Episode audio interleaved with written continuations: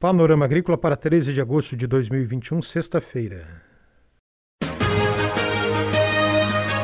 A EPAGRE e a Secretaria de Estado da Agricultura e da Pesca apresentam Panorama Agrícola, programa produzido pela Empresa de Pesquisa Agropecuária e Extensão Rural de Santa Catarina.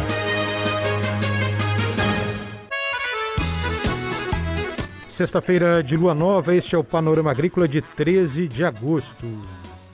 Na mesa de som está o Eduardo Maia. O ditado de hoje é o seguinte: quem não aparece, esquece, mas quem muito aparece, tanto lembra que aborrece. Nesta sexta, aqui no Panorama Agrícola, couve o alimento de hoje. E informações do kit forrageira no oeste do estado. Participe do Panorama Agrícola. Ligue 48 3665 5359. Ouça o nosso programa nas plataformas digitais de podcast SoundCloud e Spotify. Dica do dia. Neste período de inverno, e se o vento for frio e persistente, os bananicultores devem ensacar os cachos para evitar maior dano às frutas. Para quem pode, a recomendação é aplicar adubação com potássio nos dias que antecedem o vento frio. É hora das notícias. A Ipagre de Novo Horizonte distribuiu cotas do kit Forrageira 2021. Foi em uma reunião com o um grupo de projeto de produção de leite à base de pasto do município de Novo Horizonte, que fica no oeste de Santa Catarina. São 12 famílias que estão produzindo mudas de capim pioneiro, curumi e Tifton 85 para implantação de pastagem perene. Essas famílias são beneficiárias do programa Terra Boa com 15 kits e vão fazer aquisição de insumos para adubação e fertilização das pastagens implantadas. O kit forrageiro é formado por mais de 80 produtos fornecidos a partir de um projeto técnico elaborado pela IPAGRE. O valor do kit é de 6 mil reais, que pode ser pago em três parcelas anuais sem juros. Ou caso o produtor queira, pode pagar no primeiro ano e ter um desconto de 30% incidente sobre a segunda e 60% sobre a terceira parcela. Informações de Novo Horizonte dos extensionistas Volmir Pinto de Oliveira e Nelson Nunes de Oliveira. A Associação Catarinense de Avicultura anunciou o programa oficial do Simpósio de Qualificação Técnica ACAV, programado para 20 a 22 de setembro, em formato 100% virtual. As inscrições estão abertas e podem ser feitas pelo site simpósioacave.com.br. O valor das inscrições até 31 de agosto é de 250 reais para profissionais e 125 reais para estudantes.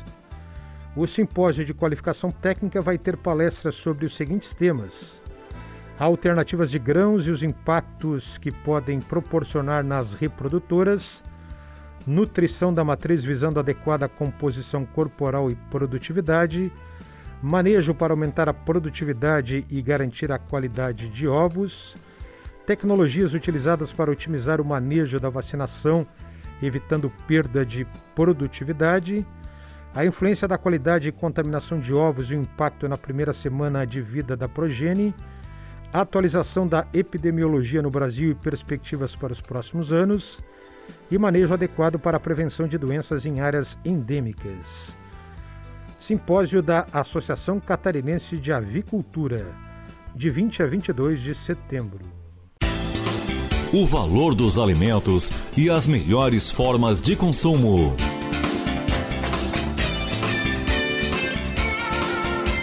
No ano internacional que incentiva o consumo de frutas e vegetais, o vegetal do dia é a couve.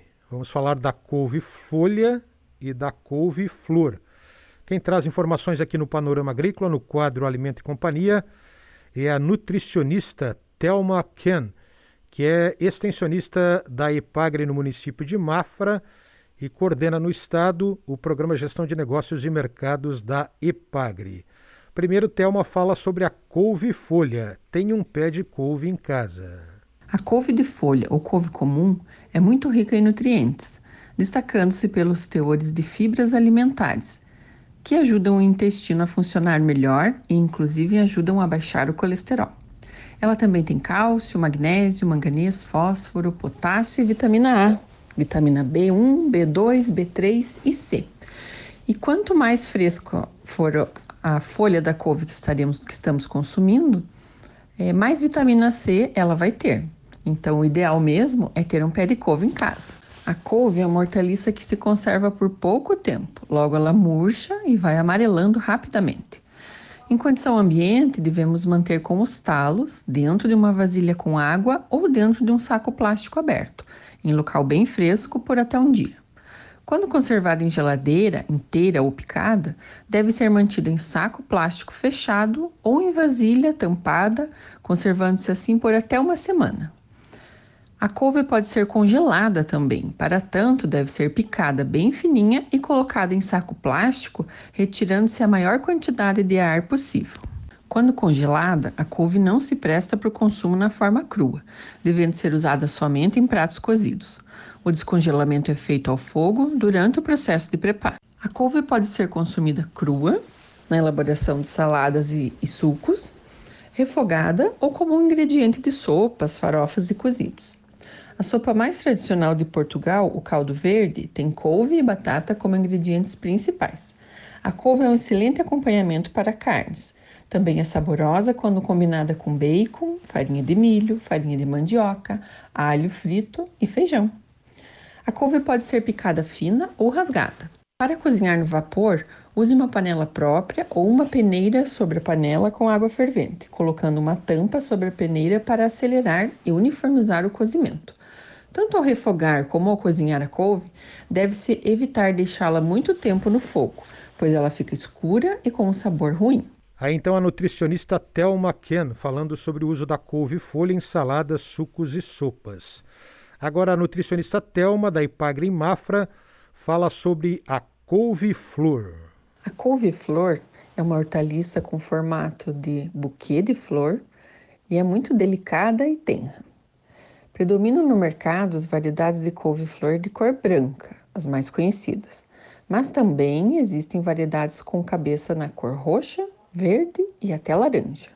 A couve-flor é uma das hortaliças mais sensíveis ao manuseio.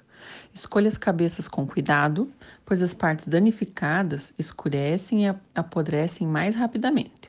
Compre a couve-flor por último, evitando assim que ela seja amassada por outros produtos no fundo do carrinho de compras. Por ser tão sensível, compre apenas a quantidade necessária para o consumo imediato.